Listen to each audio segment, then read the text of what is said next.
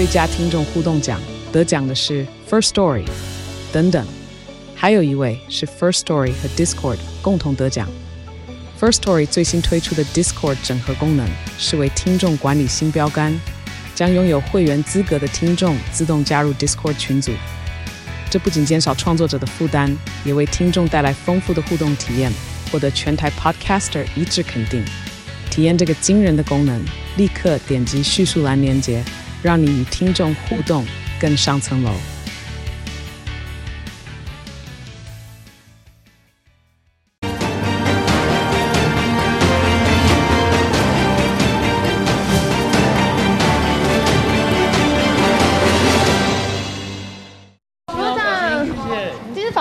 怎么样？见到结束四天的访日行，红海创办人郭台铭一踏进松山机场入境大厅，见到大批媒体守候，紧牵着太太曾心莹，简单挥手点头致意。黄健庭原本说就是侯友宜，有很错愕吗？还有人说你被国民党仙人跳，你会觉得被摆了一道吗？能不能跟我们说几句这个访日的这个心得？我们礼拜二会给大家说明。好，谢谢。不管记者怎么追问敏感话题，郭台铭绝口不答，留下一句：礼拜二跟大家说明。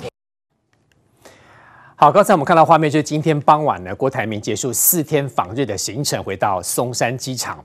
面对说有关于有一个最新的民调是郭台铭赢了侯友宜将近有两趴。今天很多位现场来宾说他们的确有看过。如果说这个民调是最新的，难怪郭董糗糗啊。他说礼拜再告诉大家。但问题是，如果您记得的话，之前黄健庭就特别说过。现在国民党党内的共识就是侯友谊，似乎宣告其实要拼被国民党征召的郭台铭根本没有出现的几率了。明玉姐，我记得之前昨天吧，前天你一直讲说郭台铭你被出老千了。然后你在节目当中还笑他，你记不记得？我 我没有，不要哦，不是笑他，已经回国内了，对对对。你你没有笑他，你只是替他觉得很不平。是，是因为郭董他那么认真跑美国，那么认真跑日本，日夜不分，那个时差还没调回来，是，他要拼的就是拼明年总统，不是吗？当然啦，郭台铭有他郭台铭策略上的问题啦，哈，那这是这是郭董自己的选择，譬如说他不带媒体啦，这个曝光度效应变小。不过不可否认，他今天见到这个麻生太郎哈，这个确实是蛮厉害的啦，哈。那他也说了，礼拜二会正式开一个记者会来跟大家报告。那我们先从今天的这个消息啊，就说这个我们的好朋友啦，创夏哥还有爆料说有。党内国民党内有一个资深民代啊，哈，已经看过国民党的内参民调，哎，还说这个内参民调里面呢，郭台铭是赢过了侯友谊啊。哦。那我我今天有来问一下国民党这个消息啊，那个所谓的资深民代啊，哈，就我了解是国民党台北市一个非常资深的议员，叫做某某姐啦，哈，女的。啊，女的台北市某某姐啊，对啊，她用姐当然是女的了，对，某某姐你这样子很糟糕，他们可能会有十个人站出来，但他资深 资深是属于。立委级还是属于议员？议员，议员，议员级某某级。好了，不要再猜是谁但是很容易猜出来啊。但是资深啊，对于这样子。好好 好，这个不重要，这不重要。当过立委，他爆料了。议员啦，议员啦，哈。也当过立委。这个不重要，这不重要。哎，我告诉你，他那个两趴哈，其实会让郭董信心大增。哎，是我。我接着也就问国民党啊，国民党其实是有点不太高兴，因为他们就说这个某某姐哈，以她的抗战然后跟跟国民党的关系，他根本就看不到所谓国民党的内参民调了，所以他认为说这个现在这个某某姐去放这个风声非常非常的不好啦哈。第一个啦，我必须讲说，那黄建庭当然大家也不太相信他讲的，就就是你跑国民党都知道内参民调都有在做。滚动式的民调都一直有在做，你说今天黄健庭出来说我们国民党现在都没有做民调，骗人的骗笑哎啦，对啊，不然你怎么会说呃什么现在呃党内的共识是侯友谊最强？你你是听谁讲？那当然就是你有民调嘛，大家认为说侯友谊最强才支持他嘛，哪怕只是一个非常小的党也会做民调。是啊，所以我说黄健庭这个哈是有点昧于事实，而且柯志恩自己在在那个桥在那个美国的时候就讲了嘛，不知道是不是因为离开台湾啊，所以可以更可以讲大白话嘛。所以黄健庭应该是为了要帮郭董铺排。牌吧，那个局吧，所以就想说没有没有。好，那我我来讲，就是说现在看起来啊，就是说你去放这个放这个，就是说，哎，郭台铭的这个民调超车侯友谊，我觉得这个是国民党的，他们当然会跳脚了哈。第一个，这到底是不是事实？这见仁见智了哈。可能待会这个这个会有那个其他听说瑞德哥有看过，是哦，那可以瑞德哥可以来补充。但是我我必须讲，就是说你放这个民调出来之后，现在看起来是国民党要全党救侯友谊哦。那如果你现在放这个民调出来之后，哇，那那那那你说这个未来征召的不是郭台铭，是侯友谊，那你说郭台铭怎么吞得下下去。对，国民党一样还是很乱啊。所以我跟你讲，从头乱到尾啊。现在你看到有一个氛围，我从上礼拜就开始讲了，国民党现在全党就一人，所以你看，包括郑丽文哈，还有一些中常委开始要开始发难，就说你国民党现在不能征召非国民党籍的，就是。开始帮这个侯友谊全党救他嘛？嗯、你不能提，不能征召非国民党籍的，就是不能征召侯，不能征召郭台铭嘛。第二个，现在又要开始加什么耐打度？耐打度不是之前讨论过很久了吗？嗯、就说按照这样的检验的话，郭台铭不耐打嘛，因为他有什么富士康啦，有绯闻啦，有什么的没有检验过啦。哈，嗯、就说他不耐打。第三个呢，就说他整合有有一个人是可以整合党内的，那他们就会讲说，那因为郭台铭他又不是国民党籍的，而且他之前离开过国民党，哈，当年离开国民党不愉快，所以他怎么能够整合这个党内？的，所以一切都在帮侯友谊量身定做。对，结果现在你这个某某姐爆料说，哦，没有哦，郭台铭的民调会比侯友谊来的高。我要最后讲说，你这会发生什么效应？因为现在国民党啊，大家会觉得啦，郭台铭就是一个工具人啦，他他帮。他帮变成一个垫脚石，他主要帮国民党做两件事情。第一个呢，就切断郭台铭跟柯文哲眉来眼去，嗯、我就是不要让你们两个合作，不要让你成为国民党的潜在对手嘛。嗯、第二个，你就是让侯友谊可以宣布的时间变晚嘛，嗯、因为你们两个都要做民调啦什么的、啊，拖延，对，就可以帮侯友谊。所以我是觉得说，郭台铭现在变成一个垫脚石，可是你要让郭台铭成为垫脚石，你要让他爽啊。对，现在你放这个消息出来，郭台铭就会被送啊，啊因为如果万一我我的民调你说我赢了，结果你征召不是我，那怎么办？对，那郭台铭他未来如果真的输了，他会不会像上？因为他是他有他有前科记录啊，他上一次离开国民党是心不甘情不愿嘛。嗯、那虽然看看起来说他这一次是还是想用国民党身份参选，可是霸道副总的呃霸道总裁霸道总裁的这个我们是无法去想象的。比如说他想去跑美国就跑美国，想去日本就去跑日本。嗯、那所以所以他的下一步你是无人可猜。他因为国民党担心他的是郭台铭有一个不可控性啊，嗯、就说他的事情做事是不可控的。但他民调就是高啊，因为侯友谊市长。现在真的民调一直不断往下掉啊！哎，被酸 K 一都要酸熊搞出来啊！好，那就算现在我们，但是你要说这个民调是今天才放出来这个消息嘛？那事实上你要看其他的民调，比如说有台 TVBS 或其他的民调，比起来，虽然侯友谊是往下掉，但是他跟郭台铭他还是可以领先一点点啊。可是你今天突然放这个风声出来说郭台铭已经超车侯友谊，对，那我要我要讲是说了，对国民党来讲绝对不是一个好事啊，因为他现在最主要我要讲我要强调是说，他现在要让郭台铭当一个快乐的垫脚石。他要快乐，就算输了，垫脚石我怎么会快乐？就是我输了，郭台铭那么笨吧？我输了，我也要这个让郭台铭能够心甘情愿，不然你郭台铭他以他的个性，如果将来你现在说他民调赢，但是后来你又不征召他，你这个哈会很难对郭台铭他未来你说要团结或是能够心甘情愿帮国民党辅选，甚至不要说站台啦，不要扯后腿啦，嗯、我觉得郭台铭都不会吞下这口气啊。瑞德哥请教，刚刚明玉姐说某某姐，台北市议员资深的某某姐。其实很多时候选举啊，我们都会很担心他是不是放消息，或者是故意创造一个虚拟的人物出来讲。瑞德哥，请问这个消息，包括郭台铭赢侯友宜有两趴，到底准不准确？呃，我没有看过他说的国民党的内参民调，不过。呃，因为我不知道它的来源跟我看到的来源是不是同一个。你也看到，我有看到一个民调啊。那么郭台铭是二十四，我记得，因为我用记的。然后郭台铭大概是二十四点多，然后侯友谊大概是二十二点多，所以确实赢过两趴。啊、嗯呃，我看过了这个民调，但是第一名还是赖清德。多少？好像是我记得好像是三十六还是三十四等等啊。蛮多的、哦。对，然后但是问题就在于那。呃，赖清德赢的已经这，因为连续十个民调都这样了嘛。然后问题是侯友谊确实落后郭台铭两个民调，在这个民调里面，嗯啊、呃，但是我不知道这是不是国民党的内参民调，哦，因为上上面没有，我是刚好无意间被呃无意间这个巧合里面看到这个民调，我印象非常的深刻。嗯，那。民调看的是一个趋势，民调看不是那个起伏的那个数字啊。今天有一个民调，那我个人认为参考就好，不一定准哈。当然，今天有一个网络媒体所做的一个民调，就是你的总统大选你要支持谁？好，二零零四年的总统你会投谁？总共来填答的人六千八百二十六个人。告诉各位，以前啊这种都会灌票，对不对？都干嘛嘛？嗯、那这一次这个网络媒体呢，要求你用 Gmail。你用 Gmail 之外，你还要填入你的 Gmail 的密码哦，啊，也就是说你必须要有 Gmail 的账号，而且有密码啊，一人一组的，因为讲几票啦，这样变实名制，这这样实名制比较几乎了。对了，通常情况之下比较人头这个呃人头的情况下比较小哦。对，那总共六千八百二十六个人哦进行这个投票，那么侯友谊是二十六点一，那么郭台铭是三十四。赢这么多啊？请问三十四跟二十六点一谁比较大？当然是三十啊！啊，当然，当然，你也会讲说啊，可能会不会是支持郭台铭的人哦？那他们有 Gmail，所以再灌进去，这也很难讲啊，对不对？但是这个是做参考哦，为什么呢？因为你就算打电话，不管你打总统民调就可以打手机啦。哦，总统民调跟立委的、跟议员的那个民调不一样，因为是全国性的，所以你就可以除了手这个家用电话之外，你就可以打手机哦。所以呢，从现在开始，至少这个网络参考民调已经是第二个民调。那你看得出来，那么侯友谊确实有那个趋势，因为他的暧昧。扭捏，所以呢，到后来再加上他在媒体问他有关于国政、两岸军事问题的时候，始终讲的都是废话哦，就是空话就对了。所以确实使他的民调往下掉。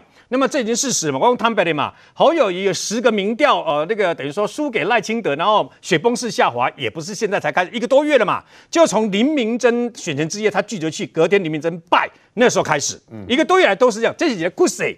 大势所趋哦，所以呢，侯友宜如果还继续这样的话，那么最不捧场的人当然是战斗蓝的领袖赵少康的中广连续盖离那个盖洛普连续做两个民调，嗯，一个十八趴，一个十九趴嘛。哎、欸，这恁家己国民党家己做的，恁家己蓝营的人当机家己做的嘛，对吧？哈，所以你总不能是说是绿营故意要要要要弄你的嘛？那所以侯友谊自己本身应该心里有个数。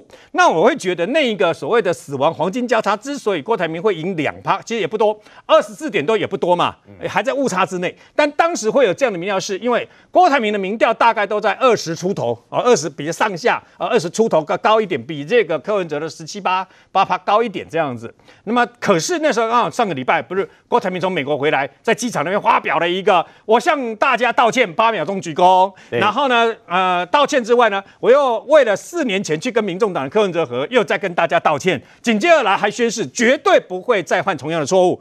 我刚刚拍片，就是直接啊，只有直接拔除所谓郭科配的可能性。嗯，所以他会不会获得肯定？会啊。嗯、那紧接着他要讲的讲的刚刚刚刚拍片，刚刚叫水亏啦。我用余生来捍卫中中国国民党跟中国中华民国，听你嘛就爽了对吧？嗯、还有我那民调输我好有义务不？我嘛赶快听你哦，听得更加爽啊嘛。难怪民调先拉起。至少他很阿萨利的讲。卓非金氏，然后呢，以后要怎么样？都讲清楚了。我要承担。那所以他的民调涨个三趴，我觉得合理，合理啊，合理。可问题是，那么现在的重点在什么地方？那么这个网络民调对不对？虽然它有它的不可靠性，但问题是，我问你啊，第三个、第四个、第五个弄啊呢？别喏，李水公这个一样的一样的套路，我问你别出现在明天听说就会有一个新的总统的民调出来哦。明天有一个新，明天还有个新的民调出来啊！我猛力 啊，如果新的民调出来，又是郭台铭赢侯友宜，那怎么办啊？当然，中国国民党是一个有趣的政党，你知道吗？为什么有趣呢？因为秘书长都说中国国民党党内最强就是侯友宜了啊！那我们内部认为就是侯友宜，但是呢，那是早上讲的，下午说，可是那是我们党内自己的事，我们还要再去跟外面的泛蓝，要去跟郭台铭再做一次民调，还要泛蓝整合啊！我跟你讲，黄建庭因公机关为对不？好，你这个可能真笑。我问你。如果你真的要用民调的方式，对不对哦？来来诉诸于说大家大团结，这样才会打败民进党啊！好，我问你一个问题嘛。第一阶段国民党内部说是侯友谊最强，对不对？嗯。哎啊啊！我话张亚中，我诶题目机会就会送的呢。有张亚中这么算呢？哎，那么过挂。然后呢？好好，第一阶段国民党内部是他。好，第二阶段整合。那第二阶段整合郭台铭，郭台铭一定不会退选嘛？那双方能够怎么比啊？当然是比民调嘛。我猛你，万一啦，万一郭台铭赢怎么办？柯志恩自己在美国讲，每两个礼拜国民党的每两个礼拜三家机构做民调。嗯，汪孟立哦，虽然今天国民党否认开始做了，他说之前都是内参而已。那真正的那个总统民调还没做。汪孟立第二阶段如果是郭台铭赢怎么办？嗯，那还不是还不稀奇嘞。第三阶段说要去整合人家柯文哲啦。嗯，啊，万一是柯文哲赢怎么办？那怎么办？那怎么办？直接改成中国民众党，你知道吗？真假的，就是这样子吧。中国国民党就改成中国民众党，不就好了吗？就解决一切了嘛。你不是讲笑话吗？我我不要闷小品了。所以郑丽文说的，我觉得也没有说错啦。国民党的国民党员，他能够接受，跟他的支持者能够接受国民党所推出的总统候选人，不是国民党籍的吗？没可能的代志。不可能的代志，这一切都是骗骗骗！我跟你讲，一切都是骗。为什么呢？你只是要啊把这些人给笼络过来，然后呢啊支持你们自己要的一个人选，这样而已嘛。嗯、请问郭台铭会去当副手、副总统人选吗？请问柯文哲会当副总统人选吗？都不会。嗯。所以呢，这些其实只是他们心里面只是有个如意算盘说，说反正我推国民党的一位。恁家人死狗拢 call 我来讲，倒三讲拢卖出来，安尼我能赢，伊的想法是安尼。啊，问题是你甲人家拢整笑的吗？嗯，我跟你讲，不客气说了，黄建庭那天那早上这样讲，对不对？我不知道他们是说郭台铭在日本没有很生气的，郭台铭很有没有很生气？你怎么知道？也是，你如果他真的不生气，他就不会讲说他是最强的 CEO，台湾中华民国最强 CEO 啊，他要再创台湾二次奇迹，就是他不服气嘛。我讲真的嘛，如果你们继续这样玩的话，我跟你讲啊，郭台铭一旦翻脸，对不对？没有人可以知道这位有两千多亿身家的人会怎么样？会怎样？哎，他霸气总裁，开玩笑。听说以前在训那些副总级以上的人，对吧？哈，副总级以上，这个可能庆煌比较了解啊。听说训话的时候，他的美音啊嘞，你知道吧？嗯，他的个性是这个样子，他是非常霸气，严重都要面壁。他从红海退休以后，很久没有机会这样骂了，你知道吗？嗯他如果出来的话，那时候在脸书上骂那个政府官员，哇，那个多难听的话都骂出来了嘛。嗯、所以如果国民党继续这样玩，最后的结果，他侯友谊再继续不表态，不要拖到六月十八号啊、呃！我个人是认为你们最好这样继续拖啦，因为民调就只会往下，是不可能上来的。今天有做什么国民党的民调往上，对吧？哈，我觉得那个是海市蜃楼，没有意义啦。那你应该公布一下，那么如果国民党的民调会上去，那你公布一下侯友谊现在民调是多少嘛？我刚刚听两位来宾的说法，就对哥说的很直白，叫骗就是骗就是骗，是一个局中局。嶔煌兄，如果我讲的更明白的意思，就是其实国民党想好他要提名侯友宜，可是他又很怕郭台铭出来争，所以用这样子这个方式，刚刚诚如明玉姐所说的，先把民调放出来说郭台铭有机会比较高哦，让他可以乖乖的听国民党的话，然后到时候等时间差不多了，再来反将一军说，其实我们真正要的是侯友宜，那时候郭董。连生气的机会都没有，是这样哦。对，吴耀，你讲的很好啊。你用“局”这个字来形容，其实就是再精精准不过。为什么这样讲？你看哦，你到底是要郭台铭跟他一起来谈整合，还是你自己把你自己的局先定好了之后，你只是要郭台铭是三个字叫被整合？哎。跟人家一起谈整合跟被整合是完全不同的概念哦，等于是你是让郭台铭来配合你哦，所以你去看一件事情哦，这其实有三个部分，你怎么看你都觉得这个国民党这几天都很奇怪，为什么这样讲？你看第一件事情是什么？是你要做民调就做民调，你就好好告诉大家做民调。所以你看柯志恩呢，在美国的时候告告诉大家是什么？他就说，哎，我们两个礼拜做一次民调，而且每一次都有三家以上的民调公司。可是你去看看哦，四月六号的时候跟四月五号的时候，国民党是怎么讲的？四月五号的时候，国民党当时对外面讲法是说，民调这个公司呢，我们不会公布民调的样本数，也不会公布，然后民调怎么做也不会公布。哎，这跟柯志恩的讲法其实完全不一样哦。也就是四月五号的国民党的讲法跟柯志恩后来的讲法是不同的，而且更妙的地方在这里。更妙的地方在哪里呢？是柯志恩讲完之后说，我们每两个礼拜做一次民调，一次有三家。讲完之后呢，这个国民党的秘书长黄建庭再告诉大家说，没有没有，我们都还没有开始做。哎，我请问你，你相信吗？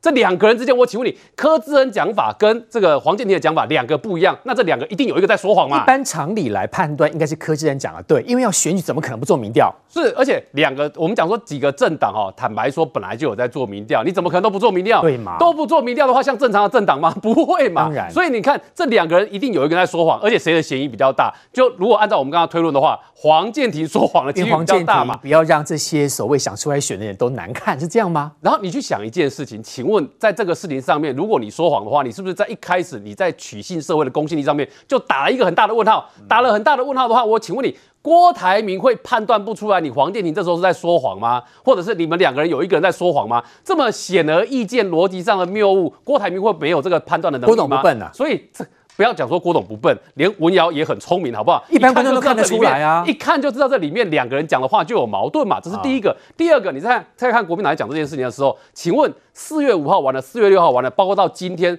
你看国民党怎么讲？哇，除了民调之外，耐打度要加进去，耐打度加进去之外，今天国民党最新的讲法是说，社会在到时候的氛围也要考虑进去。那我请问你，那如果是这样的话，那对国民党来讲这是浮动的嘛？那如果是浮动的话，请问你标准在哪里？没有标准啊。那标准你看啊，今天国民党新闻里面在讲一个很重要的判断，说是客观的民调再加党主席朱立伦的主观的判断。那既然是朱立伦主观的判断的话，那显然他的判断占有非常大的比重。那就明白讲啊，一切都是党主席说了算呐。所以你再去回想一件事情，四月五号的时候，郭台铭所发布的声明里面讲了很重要的两个，也讲两次。什么事情讲两次呢？民调讲两次，意思就是说，他就告诉你，如果客观的民调，我是真的郭台铭输给侯友宜的话，那 OK，那就是我会这个愿赌服输，所以我会帮侯友宜。这是郭台铭在声明里面提到两次民调的原因哦。所以郭台铭认为自己愿意服输是在民调的情况之下，但是国民党最近哦，你看哦，从四月五号到现在一个礼拜过去了，国民党放出来讯息就是告诉你，我的判断依据不是只有民调而已，里面。党主席朱立伦的主观判断很重要，都不掩饰哦，耐打度也很重要。直接讲喽，这个部分跟郭台铭的声明里面，其实坦白说已经有出入了。你觉得郭台铭会没有看到这件事情吗？就连你我都看得出来，国民党所释放的这个新闻的风向，跟郭台铭生命里面落差在哪里？郭台铭会看不出来吗？不懂，心中一定很叉叉叉。我那么认真跑美国，那么认真跑日本，国民党缺钱我都给你。我现在表达我想出来选，但是竟然给我是一个局中局。嘿，所以“局”这个字哦，你看我们刚刚是不是已经讲两点了？两点你怎么看？正常人都判断得出来。来，再讲第三点。第三点哦，是你看哦，国民党现在讲的三阶段论是让我觉得更不可思议的。为什么呢？他的三阶段论讲法是说，第一阶段先整合党内。第二阶段呢，泛蓝的整合；第三阶段呢，跟柯文哲这种非律势力的整合。好啊，这个讲法，我请问你哦，我们正常要定游戏规则的时候，你游戏规则，你至少当事人或者是至少这些东西是有人同意，然后你可以控制的嘛？那我请问你，国民党丢这个三阶段论讲法出来的时候，请问柯文哲有同意吗？柯文哲有签名吗？你建立在一个柯文哲不会同意，而且民众党也不会接受基础上说，对我国民党的这个。这个要征召的人选呢，是根据三阶段的规则来决定的。那我请问你，这是一个柯文哲跟民众党都没有同意，而且看起来柯文哲到这两天还在告诉你，我从头到尾都没有答应过。民众党还发声明反驳，对，然后国民党说我们就是三阶段路，我第三阶段就是要跟民众党跟非绿势力整合。啊哈，你觉得你不觉得这个完全非常没有逻辑，而且听起来，我跟你讲。这两天我跟很多国国民党政治人物在谈的时候呢，很多国民党民代都告诉你，他们也听不懂什么叫三阶段论啊，他们也觉得三阶段论讲法很奇怪嘛，因为你在当事人都没有同意的情况之下说，哎，我会考虑把你的意愿加入到我的整合里面来，你不觉得这很奇怪吗？那所以你看，你我都觉得很奇怪，郭台铭怎么会不会觉得很奇怪？刚瑞德哥说是他觉得国民党很可爱啦。这样讲话其实讲的比较含蓄一点，事实上是很奇怪，很奇怪。所以刚刚我们讲那三点都证明一件事情，就是你们在党内就心有所属嘛。所以最后再补充一件事情，从上个礼拜到这个礼拜，其实陆续有很多国民党内挺侯的这个民代，或者是他们国民党的其他的党公职，都表达一个很有趣的意愿，什么意思呢？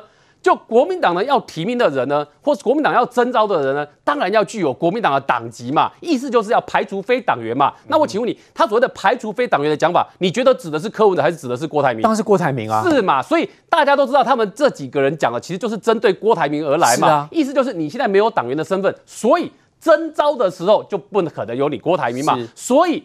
国民党的总统候选人，根据这些人的讲法，包括郑丽文在内哦，他们讲法其实就是针对郭台铭说，意思就是不能把郭台铭纳入嘛。那我请问你，这些现在这么明显，我们讲说排挤郭台铭的声音，郭董会没看到吗？当然不可能，郭董一定有看到嘛。所以现在才会有一个讲法出来，是讲什么？讲说国民党现在呢，根本就是已经先入为主，已经定好了，定好就是要侯友谊了。是，所以在这个阶段，郭台铭就是属于被整合的对象。什么叫被整合的对象？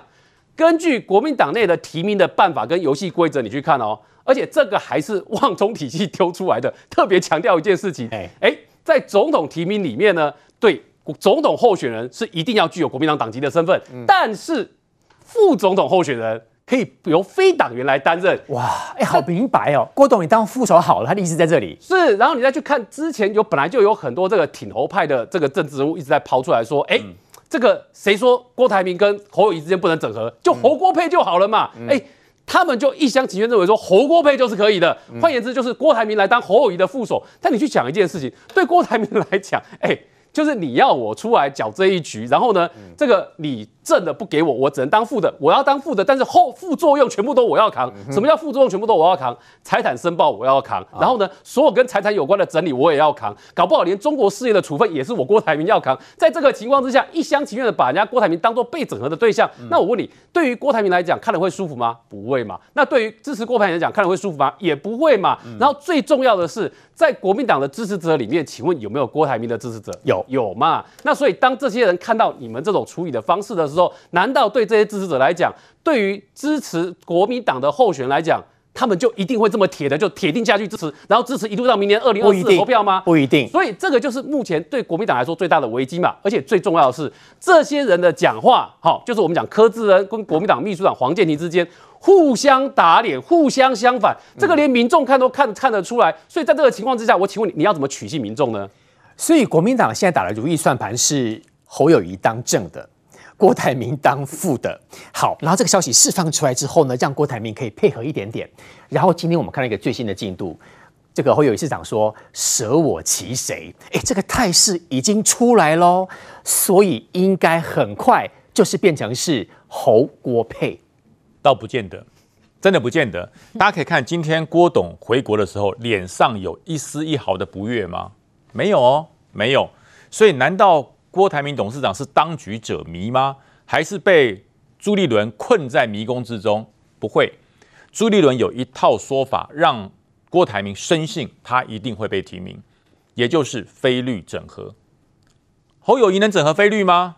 侯友宜连蓝都整合不了，还整合非绿？嗯哼，对，所以说郭台铭是唯一可以整合非绿的。所以说，虽然在第一卷呢，他讲说我们现在哈，这是黄建庭秘书长说的哈，他说现在国民党的提名哈。是三段五人呐、啊，对不对？本来是分成三段嘛，第一段是蓝营自己整合，第二段是泛蓝嘛，第三段是非绿嘛。对，那第一段打掉几个人？我一直在讲，国民党的总统提名是用删去法，他第一阶段打掉哪些人？赵少康打掉了，嗯，张亚中打掉了，也没了，对不对？然后韩国瑜也打掉了，说韩国瑜说韩粉要来挺韩国瑜，呃，没有用，他说韩国瑜自己不要的，对，哦、所以打掉了。那朱立伦自己就说，啊，没有，我不会放到民调里面，确定他不选了，哎，他自己他这。黄建庭秘书长说的嘛，嗯、对，那像看来蓝营内部好像就是侯友谊确定了，侯友谊跟郭台铭在两个，对对，对，可是你确定了不要高兴，因为还有第二段，就是泛蓝，泛蓝就是郭台铭，所以朱立伦跟郭台铭达成的共识是，你认为侯友谊可以整合菲律吗？呃不不行不行不行，所以你说绝对不行。马上要进入的是第二阶段，侯友谊跟郭台铭下去 PK，对，所以出现这个这个民调，郭董已经赢侯友谊两趴左右。你想想看，只要民调的内容有一条是，你认为郭台铭跟侯友谊谁能整合非绿，大家会选谁？呃，郭台铭。当然，侯友谊不可能嘛，侯友谊怎么去整合非绿？啊，郭台铭至少整合一半。那照你这样说，等于是提名是当郭董当正的哦，会当正的。侯郭能不能？侯郭能不能和？好，或者郭侯能不能和？可以和，但是郭侯或者侯郭不会配，绝对不会配，会合不会配，会合不会配。对，我说什么叫和呢？郭侯或者侯郭和是朱立伦的最高目标，就是郭台铭出来当正的，然后侯友谊就好好当你的新北市长，嗯、然后两个和不要互相打，嗯、因为为什么？像郑丽文呐、啊，你说像这个柯志恩呐、啊，这些人出来骂没有用啦。这些人骂得再凶，不管国民党提出是郭台铭还是侯友谊，嗯，他会投赖清德吗？不会嘛，嗯，我告诉你，朱立伦早就看穿你们这些俗辣了。我跟你讲，你们不会投赖清德的啦，你去叫给你叫啦。我就算提郭台铭，或是投侯友宜，提侯友谊，你们都会投国民党的啦。哦，对，所以说他要的是什么？他不是把这些死忠派，什么郑丽文呐、柯志恩呐，不会，你们不是重点，重点是那些会摇摆的，嗯，那些支持高虹安的。支持这个柯文哲的，他把那些拉过来，他才会赢。对，这些人侯友谊拉不到，郭台铭拉得到。哦，所以朱立伦是用这点方式去打动郭台铭的。所以你看，郭台铭董事长今天下飞机，他是微笑的。礼拜二再说，礼拜二再说，为什么？说不定有民调会出来哦。啊，我在这个能不能整合非律的里面，我绝对压倒性赢侯友谊。那然后呢，就被提名吗？哎，我提名后，你们这些人不爽退党啊，对不对？郑丽文你觉得不爽退党啊？谁叫我不爽退党？啊叫我民到最高？我告诉你，国民党的党员有一点是最让我看不起的，就是绝对不会为了退党或理想混掉他的政治前途，一直赖在里面，是？对，一定会。我告诉你，绝对会啊！这样实在太不应该了。不过我们还是大局为重。我告诉你，这种这种恶心的程度，简直就算吃呕吐药都止不了，你知道吗？真的很痛苦。他就会讲说：“我实在是看不起啊，怎么可以提一个非国民党的？”那朱立伦说：“哎，他入党了。”他入党了，嗯，当民调超过侯友谊很多的时候，嗯，郭台铭入党，入党要多久？啊，朱立伦画押入党成功，嗯，又不是没有潜力，太多了。嗯，国民党今年要参加区域立委初选的有多少个人入党？不到一年，嗯，那不是这样可以选，嗯哼，那郭台铭入党三天可不可以选？入党一个月能不能选？五月份他的民调如果压过侯友谊，五月份入党，选举在年后年底啊，啊，半年啊，对不对？足够啦，所以。党籍从来不是问题。您的解读是说，到时候照这个态势来看，郭董的民调比侯友谊高，只要高，只要继续高下去。所以说，柯志恩讲出了大白话，他差点泄密了，你知道？柯志恩他说一个月哦，怕来不及，怕来不及，如果再长一点就好了。啊、我告诉你，郭董是谁？企业家哎，所以要。加快速度是没有问题，没有问题。他只要有一个题目，就是谁可以整合非绿阵营，这点侯友谊就完了。那您看好吗？你很看好到时候是郭当正，郭、呃、侯友谊当副吗？是这样吗？嗯、我不是看好，我是研判。你判断就是这么做了？对，我研判。但问题是，今天侯友谊说舍我其谁、啊？他他可以说我为了新北市，新北市也是台北台湾最大的的这个直辖市啊。侯友谊市长真的愿意当副手吗？呃，他的侯友亲侯幕僚也讲了。就算侯市长没有被提出来当总统候选人，他一样会好好做新北市长，造福大家。他后路都已经选好了，他都已经选好了，所以他没有什么在怕的啊，对不对？选又怎样？不选又怎样？所以在现在这个 moment，哪怕只是两个民调，郭董赢侯友谊两趴，于将军你已经判断了。在你这么了解国民党的状况，这么多年的状况底下，你认为接下来大概就是郭侯配？只要郭台铭，郭台铭从。呃，应该是从下礼拜开始，如果他的民调一步一步的赢过侯友宜，对，侯友宜就回不去了。侯友宜只要被郭台铭踩过去，他就回不去了。这个民调有没有可能都是机构效益，或者是故意国民党党内故意放出来的？嗯，我要你认为郭台铭花不起钱做民调吗？他一定很有钱。对，所以你做了民调，我也做一遍。对不对？所以反正我就是有钱，我做出来民调永远都是我赢。机构效应是谁比赛谁的赢弹强啦，就有机构效应了。机构效应就是、这个、钱给你撒机构。我再教你做一遍，我不相信，我再做一遍，你一千多个，我做三千个。于相信我很少听到你这么斩钉截铁，在这么久时间就讲一定是郭侯配，一定是我想郭侯会合。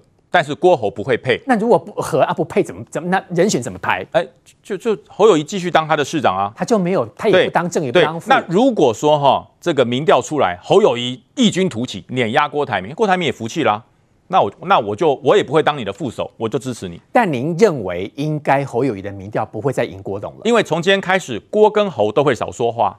这两个一说话，民调就跌停板，所以两个都会少说话。真的吗？对，两个都会少说话。明天韩国瑜要出来讲话，哎，韩国瑜讲话没关系。郭董现在策略就是不联访、不专访，对对对，提供你新闻。没错，郭很厉害。郭现在就是尽量少说话，是，然后要说话找代言人，要说话找文字来发表。所以下个礼拜二再说。对，然后但是侯友谊他不能不说话，他是新北市长，你叫他不说话吗？他不能不说话啊。是，所以我才说我研判下个礼拜以后。郭的民调会慢慢有起色，侯会越来越急，越来越急，他的民调就越来越难过了。于将军预言，国民党应该就是提名郭台铭了。我们稍后回来听听民进党的苏培议员的看法。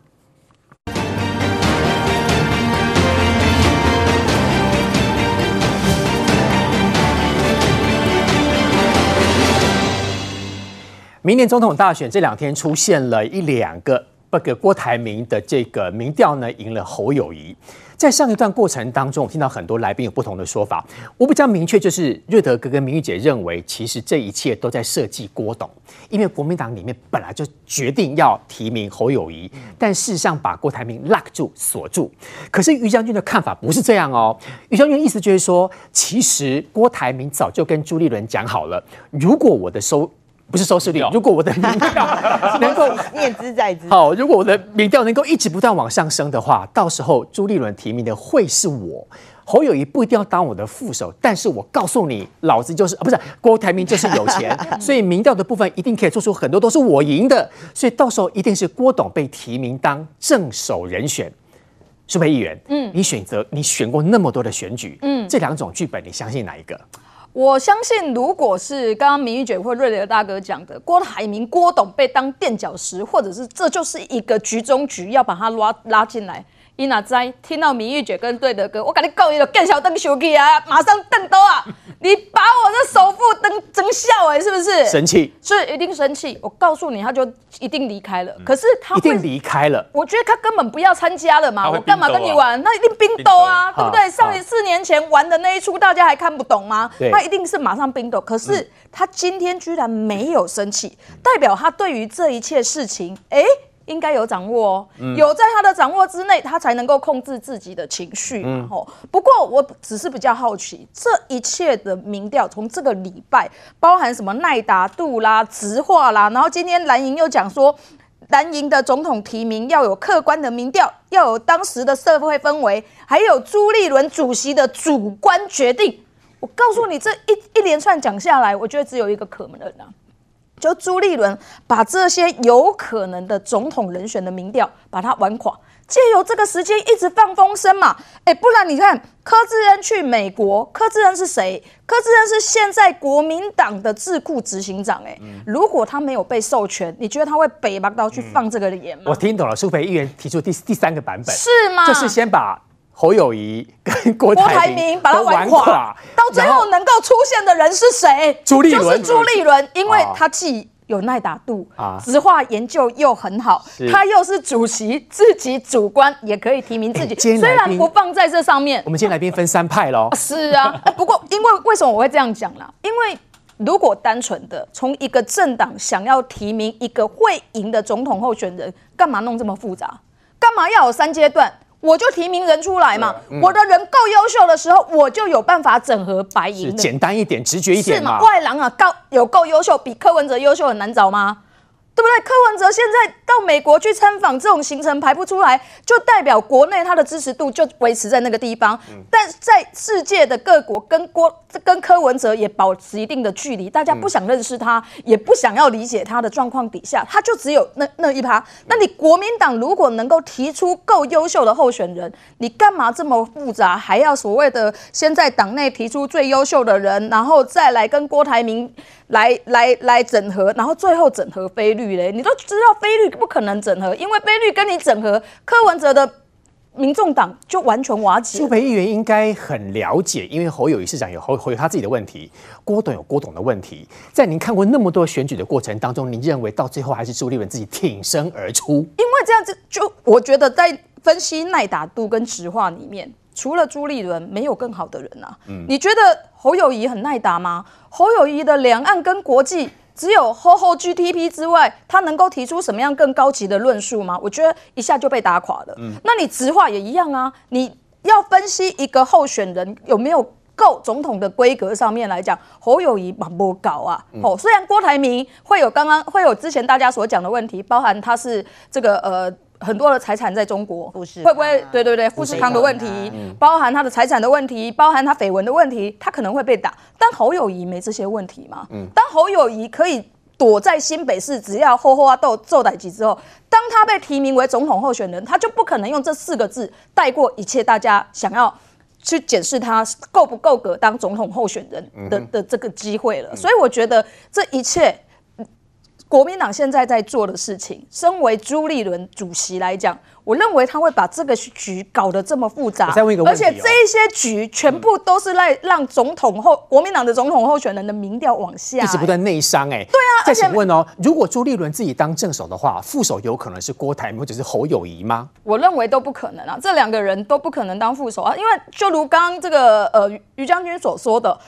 郭台铭如果出现，侯友谊会去当副总统吗？不可能，也是对不对？侯友谊如果出现，郭台铭一个首富会去当他的副总统吗？不会。所以我认为，如果是朱立伦，因为把这两个最重要蓝营里面支持度总统这个民调最高的。候选人把他的民调搞垮之后，朱立伦就当然的浮出啊！我没有要放上去哦，是他们的民调掉得很难看，所以我朱立伦勾不理沙丘，我在挺身而出，在挺出，舍我其谁？哎，不过这个这个操作不是就像二零一六年的换柱吗？只是没有那么难看而已。所以结论，七月通过洪秀柱，十月就换柱。是啊，因为我为什么三个月的三个月？对，你看三月四号南投选举选举完之后，是谁放风声在重伤侯友谊，说你在选前之夜不来的？所以只有两个人知道，一个人是侯友宜。一个人是朱立伦，所以国民党不要再演了，三颗太阳就看最后哪一颗出来而已。啊，我要讲的就是说，他们不是真正想为台湾好，他们都在为了自己的政治地盘在画嘛。当民进党包含这个呃，我们整个团队都已经在整合，然后立总统提名过了，立委的提名，接下来下个礼拜也要开始进行，我们都已经开始整队，开始在磨测国国政的时候，他们在干嘛？还在内斗啊！一阶段、二阶段、三阶段，几千民调。赚的都是自己啊。我觉得这这个高下立判嘛。不过这个继续玩下去，我觉得还蛮好看的啦。嶔煌兄，今天五位来宾当中，只有你还没有表态哦，有没有可能提出第五种结论？就是到了第三阶段之后，不是要跟柯文哲整合吗？看过瑞德哥有说啊，如果真的跟柯文哲整合，到后来假设柯文哲民调比较高，到后来变成是由柯文哲代表国民党出来选。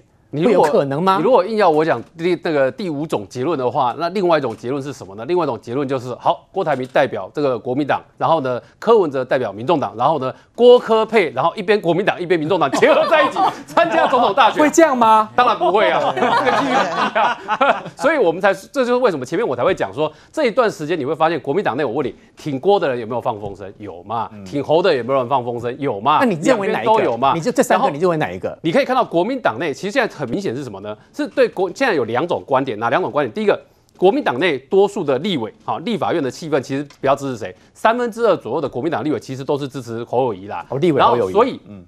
所以你可以看到这些立国民党的立委跟国民党的地方派系，其实也是支持侯友宜的多啦。所以在里面你可以看到这一组的氛围其实是支持侯友宜的多。但是回到就社会上的这种民调氛围来讲，就不一定是这个样子。所以坦白说，这另外一个观点在看的时候，对朱一伦来讲是从哪个观点来看？对，从对朱一伦来讲，哎，他如果跟郭台铭两个合作，我说合作为什么叫合作？是你去想一件事情，对郭董来讲，对郭台铭来讲。他没有政治上的那一些，我们讲说政治上权力上的人脉嘛。对郭董来讲，他如果真的真的有机会选总统，还真的假设他选上的话，嗯，那政治上的布局哈，你要想说从行政院的人事这些东西，他还是要靠谁？还是要靠国民党嘛。所以他这就是为什么从另外一个观点在看的时候，郭董跟这个朱立伦之间两个在这上面有合作的空间。什么意思呢？就到时候郭董选总统，然后呢，朱立伦可以党主席，也可以当行政院长。所以在权力上有这样的一个观点的存在。可是我们认为到目前为止，你可以看到整个国民党的态度，其实还是往认为要提名侯友谊的方向去嘛，而侯友谊现在确实也干嘛？确实他表态的这个我们讲说强度也增加了，而且据我所知道，现在侯友宜的策略现在就是干嘛？侯友宜现在策略就是。让你呢，就是我不讲出来，我要选总统，但是啊，我要铺成一个氛围，让你确确定说，看起来我的态势就是要选。所以你有没有注意到侯友的用词什么？侯友的用词现在就是怎么样呢？就是一一方面告诉你说，这个我随时准备好要上场，然后二方面告诉你说，你看像今天侯友的讲法就是他会捍卫中华民国，然后捍卫台湾这块土地。那这个话当然你会觉得说，这听起来很空，因为人家会问你的是，请问你捍卫的方式是什么？但是对他现阶段来讲，他也没有讲出，也没办法讲出更好的方式嘛，所以他只能用这种方式表态。说他要参与这场国民党的征召的这个角逐的竞争里面，所以这个就是侯友的策略。然后，所以对侯友来讲，现在看起来他是用碾压的方式，可是对郭台铭来讲，他也很聪明啊。为什么？你去注意看郭董最近的处理方式呢？因为郭董他现在定调就是他要跟你比民调。那既然要比民调的话呢，你去注意郭董在二零一九年的时候失言的次数其实蛮多的，失言的状况呢，其实让国民党内有忧心，他会不会一讲话一爆冲，到时候民调就往下掉，然后变得整个国民党的立委的选情，大家都要跟着一起承担。在这个情况之下，你有没有注意到郭董从他访美到现在访日采取的策略都一样？什么策略呢？就采取的叫隐身策略。什么叫隐身策略？这个联访好，媒体要联合要访问我的话，不要。要专访也不要，但是呢，你们媒体要的素材，从照片到新闻稿内容，我统一提供。然后呢，需要办记者会的时候呢，这郭董就现身了。你去注意四月五号记者会，郭台铭现身的时候，你看从头到尾的那个讲稿的内容，讲得多完美，无懈可击耶，你找不到里面的漏洞哎。然后同时他还这个优雅的表达对国民党员呢，当初他退党的道歉，表达完了之后呢，你看他民调是不是就走升了？所以这两天呢，国民党有一种讲法传出来，什么讲法传出来呢？他们发现哦，这个郭董不。主动接受这些访问了之后呢，然后用这种发新闻稿方式，哎，民调搞不好默默就增加了。然后民调在增加的过程中，搞不好就赢侯友谊了。嗯，所以你发可以发现，在国对国民党内来讲，现在搞不好对很多国民党人来讲，两派的人其实都有点紧张跟焦虑。为什么？嗯，因为看起来要定于谁那一尊又很难说。但听你这样说，要定的应该是侯友谊喽，应该跟瑞德哥跟明玉姐有点雷同，站同一边的。哦，我是站在那一边的。哦，侯友侯友宜是三个人哈，三个侯友谊，一个是郭台铭，另外一位是朱立伦。朱立伦。这个题目我们会继续讨论下去。不过稍微带你看到的是，今天早上日本首相岸田文雄进行演说的时候，有人对他丢爆裂物，好在赶紧的保护之下，他没有受伤。不过去年七月八号，如果您记得的话，前首相安倍晋三也是被选举的时候被枪手暗杀身亡，类似的情形卷土重来。我们稍回来。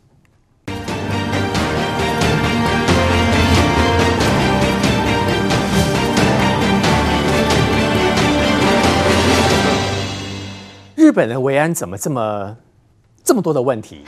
今天早上最新的消息来看到岸田文雄在渔港进行演说，不就这一次也是跟选举有关了哈。对，那是不是这个二十四岁的嫌犯木村龙二后来也是被抓了？是，其实他当时对他丢那个到底是爆裂物或什么爆裂物，目前还在查。嗯、我们看得出来他有声响。而且他有满天都是白烟，对。如果那个白烟继续这样下去，有没有可能就把岸田文雄给怎么处理掉？没有人知道。对，其实文尧，你知道吗？这个最近台湾不是有一个很热的剧叫《模仿犯》吗？哈，很多人都觉得说，哇，这个是是模仿犯的效应又开始了，因为大家印象深刻嘛。就在去年的七月八号，然后安倍晋三，为什么你知道说这次跟安倍晋三的这个事件有三个巧合了哈？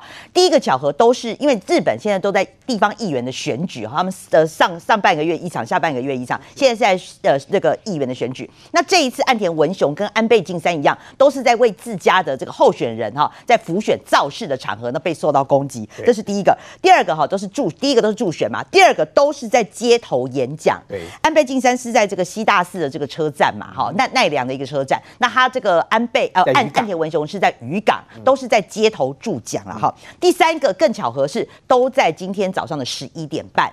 安倍晋三在十一点半遇刺，然后岸田文雄也在十一点半，连时间都一模一样、啊。是是，所以这个日本就是现在有在讨论说，是不是一个模仿犯的效应？当然，我看到今天台湾的这个包括立委啦，也在讲说哈，因为我们也要总统大选了，是不是就是说有这个模仿犯的效应会发酵？大家也会觉得说，从日本会看到台湾哈。那我回过头来，我要讲是说，因为这个今年这个嫌犯是二十四岁哈，他在这个岸田文雄演讲的场合，他就突然呢，就是丢了一个银色的桶状物，那丢到岸田文雄距离他只有十公尺的部分。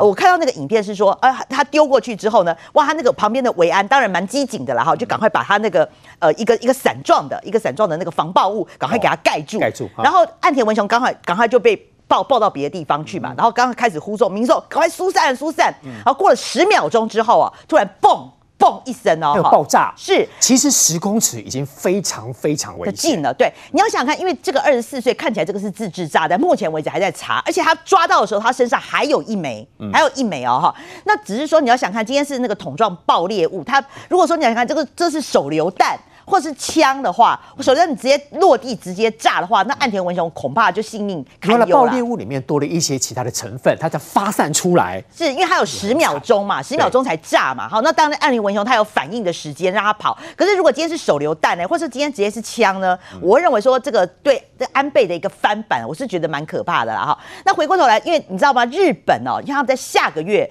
会有这个 G7 峰会在广岛举行，所以现在全世界各国会对日本的维安。会有点疑虑，就说哇，你已经两个，一个是前任的元首，一个是现任的元首，都在这个敏感的时机点，你现在遭到袭击。因为我们讲到安倍晋三，安倍晋三，因为他当时是四十二岁啊，如果大家印象深刻的话，是一个叫山田彻也的哈，他是有他的原因，因为他是呃统一教。因为他是统一教的不关关一个争议啦，怪罪他跟宗教有关系。对，他怪罪安倍是，譬如说跟统一教是不是什么奉献？他是心生怨恨。可是今天大家觉得还在讨论是说，因为今天这个嫌犯二十四岁，他只有二十四岁，为什么啊？你跟首相你有什么深仇大恨？你对社会有什么样的不满呐？因为人家四十二岁可能有些经历啊，他家的财产被统一教骗光了，妈妈被骗了，他觉得哦有对这个社会不满，然后把这个气发在那个安倍，因为他觉得安倍跟统一教有关系，所以现在大家在追的是说，你今天二十四岁。而已，你对这个社会到底有什么深仇大恨？要去刺杀现任的首相？他人生还很长哎、欸，他才二十四岁哎，所以而且刺杀首相，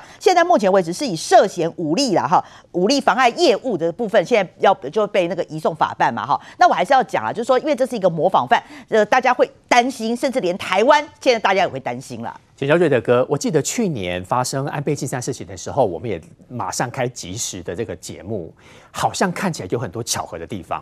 呃，事实上呢，那么你看去年发生的这个安倍晋三前首相呢，那么在有这些所谓的啊这个警务人员呢、警视厅的人员安全保护之下，竟然发生近距离的用这个呃相关的这个等于说呃枪械呢，那么呃开枪打中了这个安倍晋三这个前首相是嘛？照理来讲。那么日本应该在现任首相与官员的这些安全维护上面，应该要更小心嘛。当然，今天如果不是那个渔港大，就和歌山的这个渔港大叔啊，他在一发现不对的时候，赶快就用手去勒住那个嫌犯，就那二二十四岁的这个木村隆二的渔港大叔。那他那时候手上还拿着一个另外一个爆裂物嘛。嗯、那我告诉你哦，三十几年前我们在特种部队都学过急躁爆药，它里面的爆裂物如果万一装的是，比如说像 TNT 黄色炸药等高级爆裂物的话，就像海呀，它丢出来的时候距离安全首相最近只有一公尺哎，如果那时候爆炸的话，现场的人所有人非死即伤哎。那不是开玩笑的，日本的维安怎么会搞成这个样子？我都觉得不可思议嘛。日本人没有错，日本人认为啊、哦，那么他们对自己的这个人人民会比较亲切。但问题是，就像台湾一样，你任何一个总统、副总统要到地方，一定要安全维护、安全第一嘛。